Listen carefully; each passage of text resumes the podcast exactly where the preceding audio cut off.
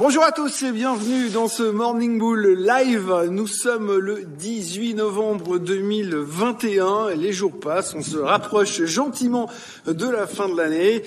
Je suis de nouveau en extérieur puisque ce matin je me suis fait virer de mon studio. Il y a des travaux chez moi. On est en train de refaire le studio, de déménager pas mal de choses.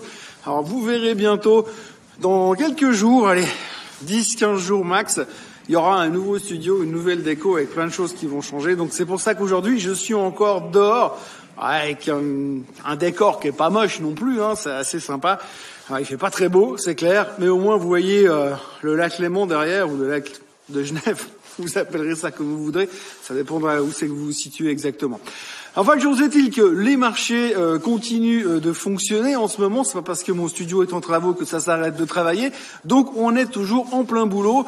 On a une journée de nouveau relativement calme. Vous savez, on est un peu dans ces zones où on hésite à aller dans une direction ou dans l'autre parce que finalement, il se passe pas grand-chose. On cherche un peu des arguments. Alors hier, un des arguments, c'était le plafond de la dette. Hein. on en a déjà parlé un petit peu hier. Madame Yellen est revenue dessus en insistant vraiment sur cette nouvelle date, hein, le 15 décembre. Donc le 15 décembre, ce sera la date butoir. Si les États-Unis n'ont pas trouvé une solution, eh bien, ce sera la fin du monde. Ils seront en défaut de paiement et là, on aura le crash. Donc c'est bien cette année, on a une date si jamais il se passera quelque chose. Bon, entre vous et moi, on sait très bien que de toute façon, ils vont trouver une solution parce qu'ils n'ont pas le choix.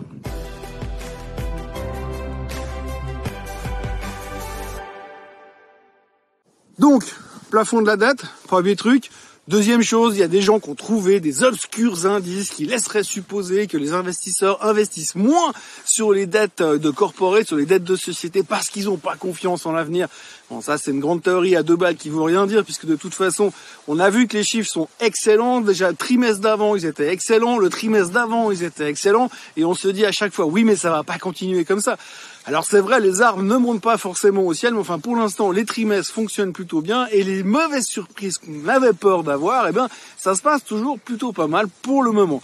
Donc on va s'accrocher un petit peu. Un exemple typique, c'est Nvidia, puisque hier les gens ont commencé à vendre Nvidia durant la séance en se disant ouais, elle est beaucoup montée. Comme il y a eu des bonnes nouvelles ces derniers temps, euh, tout le monde s'est excité sur Nvidia. Elle a pris quasiment 25-30%. Donc peut-être qu'aujourd'hui il est temps de commencer à prendre les profits sur Nvidia. Et comme elle publiait hier soir, eh bien les gens se sont dit ouais bah, je vais prendre les profits sur Nvidia, comme ça, si jamais les chiffres sont mauvais, ce qui serait pas, surprenant parce qu'il serait pas mauvais, mais déjà dans les attentes, le titre pourrait baisser et donc je pourrais racheter plus tard. Le problème, c'est que les chiffres étaient canonissimes. On sait pas comment ils font les mecs. Hein. 700 milliards de market cap pour l'instant, mais les chiffres étaient spectaculaires. Le titre a perdu 3% durant la séance et il était 6% en hausse après la séance. Donc super bonne nouvelle chez Nvidia. Et puis autrement, eh bien, on, a, on est obligé de repasser un petit peu par euh, les voitures électriques quand même, parce que c'était quand même un des gros sujets hier. Rivian s'est pris une claque, enfin 15% de baisse sur Rivian, on n'y croyait plus. Lucide aussi a perdu 5%. Morgan Stanley annonçait que Lucide pouvait perdre jusqu'à 70% de sa valeur parce que c'était beaucoup trop, trop cher. On commence à se rendre compte que les évaluations tiennent pas du tout le coup au niveau des voitures électriques. Bon, en fait, j'ai menti on pourrait croire qu'on s'est rendu compte que les voitures électriques étaient en plein délire. Mais non, parce qu'il y avait Sono Group, qui, euh, Sono Motor, qui euh, venait en IPO, je vous en avais parlé un petit peu hier, vous savez les voitures électriques, là, les très jolies voitures électriques qui ressemblent un peu à une brique de lait, en noir avec des panneaux solaires un peu partout.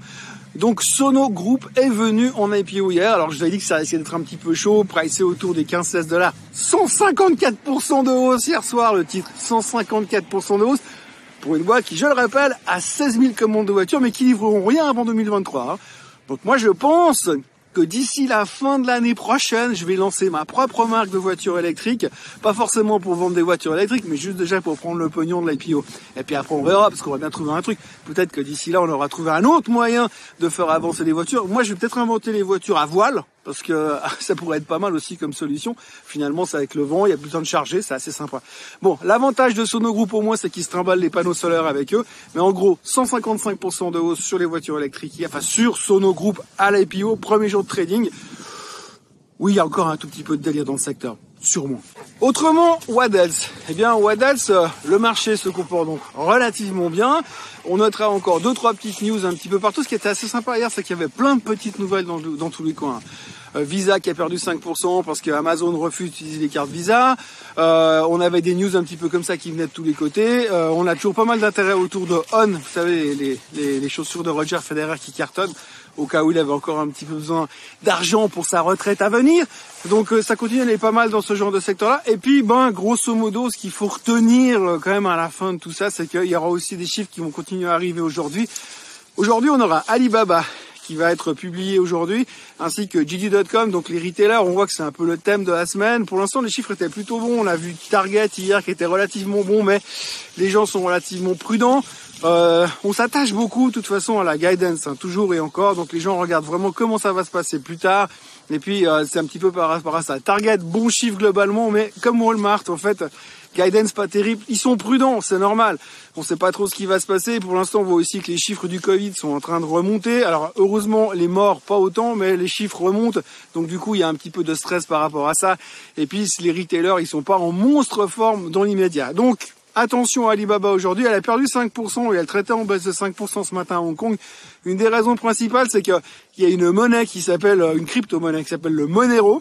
Et les gars, ils ont réussi à les miner les cryptos, cette crypto directement sur les serveurs d'Alibaba en passant par les backdoors derrière. Donc je comprends pas tout ce que je dis, hein, mais je vous l'explique simplement. Donc ils ont utilisé ça, donc ça n'a pas été super bien pris par le marché non plus. Mais attention aux chiffres qui sortiront sauf erreur à midi et demi heure de chez nous. Côté crypto-monnaie, euh, tout le monde en parle aussi en ce moment. On a eu la grosse correction euh, l'autre jour. Euh, ça a l'air de se stabiliser, ça remonte ce matin. Il y a un expert américain que je connaissais pas jusqu'à ce matin, mais il y a un expert américain qui a annoncé que selon lui, l'Ether pourrait faire 300% de hausse d'ici Noël. C'est un joli trade, hein, 300% de hausse. Donc euh, surveillez quand même les terres parce que si par hasard il a raison, il a l'air plutôt sûr de lui. Hein, mais en tout cas, s'il a raison, ça peut être assez spectaculaire aussi. Mais en vrai, il y a de nouveau un petit peu d'engouement qui revient sur les crypto-monnaies. Techniquement, le Bitcoin s'est posé pile poil là où il devait aller, autour des 58 000 pour tenir le support dans le range latéral dans lequel il est. Donc il a l'air d'être prêt à vouloir repartir de nouveau à l'assaut des plus hauts historiques. Je rappelle qu'on doit se bourrer les fesses pour arriver à 100 000 d'ici 45 jours, grosso modo. Il reste plus beaucoup de temps. Donc du coup, la, crypto repart un petit peu ce matin c'est plutôt positif. Là où ça va un petit peu moins bien, en revanche, c'est au niveau du pétrole. Le pétrole. Alors le pétrole, le problème, il s'est fait démonter hier soir. Pourquoi? Bah, Parce que, grosso modo, la grande crainte du moment, c'est que vous avez vu les niveaux du baril et par rapport à ça, il y a un effet direct sur l'inflation. Donc du coup, les grandes ce monde sont en train de se poser des questions et le gros stress aujourd'hui des industriels du pétrole et des traders pétroliers, c'est en fait de dire oui, mais si jamais la Chine et les États-Unis venaient à libérer leurs réserves pétrolières pour essayer de faire baisser un petit peu le prix du baril, eh bien, on pourrait, pourrait avoir une pression vendeuse euh, pendant un petit moment en tous les cas. Bon, les règles de l'offre et la demande font qu'il y aura toujours une demande énorme en ce moment, surtout dans cette période de reprise d'économie, entre guillemets. Mais en tout cas, il se pourrait qu'à court terme, les Américains et les Chinois essayent de faire baisser le pétrole. Alors, c'est tout du conditionnel, il n'y a absolument aucune certitude.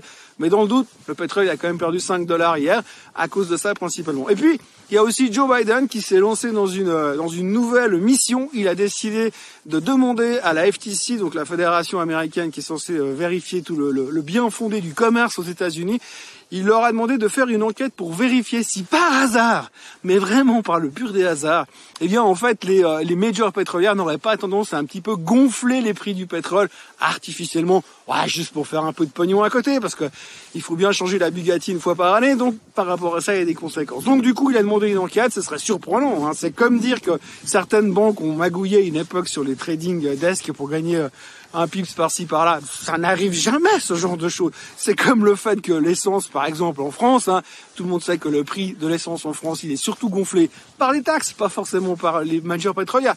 Mais enfin bref, Biden a mis sa cape de super-héros et il est en train de vérifier si par hasard il n'y a pas un truc à gratter euh, du côté euh, du pétrole. Alors, comme vous le voyez dans le coin là, de ce côté-là, il y, en a deux qui sont en train de chercher à creuser du pétrole. Enfin, non, elles cherchent pas du pétrole. Moi, je les ai dressées à chercher des truffes pour la fin de l'année. Donc, elles sont en train de chercher en ce moment. Euh, mis à part ça, la question du jour aujourd'hui, on est venu poser la question par rapport aux voitures encore elles. Oui, c'est vrai, malheureusement, c'est un peu le truc du moment. La question, c'est que se passe-t-il sur Volkswagen? La personne en question a acheté des Volkswagen. Il a un prix moyen autour des 205 euros, ce qui est plutôt correct par rapport au prix actuel. Mais c'est vrai que quand on regarde le graphique que l'on voit à l'instant, eh bien, Volkswagen ne fout strictement rien en ce moment. Donc, qu'est-ce qu'il faut en penser? Alors Volkswagen, elle est remontée pour des raisons de valorisation après le scandale du diesel à l'époque, euh, mais elle a toujours un peu ce côté où les gens ne l'aiment pas parce qu'ils ont été méchants, parce qu'ils ont menti au niveau du diesel, parce qu'on était tout surpris finalement euh, de découvrir ah mais le diesel ça pollue. Bref, donc il y a eu toute cette espèce de mauvaise presse et il y a des gens qui sont un peu moins intéressés. Maintenant, je pense que je suis pas analyste fondamentale, mais quand on regarde les prix aujourd'hui sur Volkswagen, elle consolide. Euh, la question c'est est-ce qu'elle va baisser, est-ce qu'elle va monter? C'est vrai qu'on arrive à des niveaux assez intéressants sur la moyenne mobile des 200 jours, donc on peut se poser des questions par rapport à ça. Ce qu'il va falloir essayer surtout de découvrir ou de comprendre sur Volkswagen, c'est que bon, pour l'instant, ils ont été sous pression ces derniers temps parce que comme plein d'autres marques, ils ont eu toutes les peines du monde à vendre des voitures, pas parce qu'ils n'avaient pas de demande, mais surtout parce qu'ils n'avaient pas forcément les composants. On va pas revenir sur cette histoire de composants électroniques qui a posé pas mal de problèmes à beaucoup de monde ces dernières années. Mais globalement, c'est un gros souci en ce moment et Volkswagen en a subi également les conséquences. Par contre, de l'autre côté, sur le côté positif, c'est que ça reste aujourd'hui le plus gros vendeur de voitures électriques. Alors même si Madame Katie Wood pense que euh, Elon Musk et Tesla vont devenir 25% du marché dans les 5-6 années à venir au niveau des voitures électriques. Pour l'instant, le leader, c'est Volkswagen. Donc si on va dans cette direction, il y aura forcément encore de l'intérêt sur Volkswagen. Et moi, je pense qu'à ce niveau-là, euh, vous me demandez dans votre question, monsieur, euh, que si vous devez vendre vos actions, moi, je les vendrai pas. Vous avez déjà une bonne marge de sécurité, puisque vous êtes, vous avez acheté quasiment 50 euros plus bas. Et donc, j'essaierai de les garder euh, pour jouer le mouvement au-dessus on voit qu'à chaque fois qu'il y a de la spéculation sur Volkswagen, et la spéculation revient sous le forme euh, d'un écusson doré et rouge avec une jument dessus, à chaque fois qu'on parle de Porsche, et à ce moment-là, il pourrait là aussi y avoir des surprises à la hausse. Donc moi, je suis plutôt constructif sur Volkswagen. D'abord, ils sont vraiment leaders dans la voiture électrique. Tout ce qui sort aujourd'hui en voiture électrique, il y a des choses à critiquer dans l'électrique, mais c'est une autre histoire. Les modèles qui sortent, la diversification des modèles, le type de modèle, le fait d'avoir réussi à continuer à pérenniser certains modèles comme la RS5 chez Audi et la faire en version électrique, c'est vachement bien d'avoir transformé le Q8 avec le e-tron même si le e-tron c'est pas forcément un mot génial pour nous les francophones, mais globalement je pense que c'est pas mal et je pense que dans les années à venir on aura des surprises assez intéressantes au niveau de, Volkswagen. Donc ça fait pas partie de mes portefeuilles modèles, mais disons que si j'en avais, c'est pas le titre que j'ai envie de me débarrasser en premier. En premier, je me débarrasserais plutôt de Rivian. Voilà, c'est tout pour aujourd'hui. C'est tout pour cette promenade, cette nouvelle promenade champêtre. Normalement demain je retourne dans mon studio et puis euh, bah, peut-être ce sera la dernière fois que j'y serai. On verra. Je vais continuer mes travaux pour changer ma déco et changer ma disposition. Et euh, d'ici là, n'oubliez pas de vous abonner à la chaîne Suisse Code Suisse. N'oubliez pas de liker cette vidéo, n'oubliez pas de la partager et puis n'oubliez pas de revenir demain. Et puis moi je vous souhaite d'ici là une très très bonne journée et puis euh, bah à demain. Bye bye.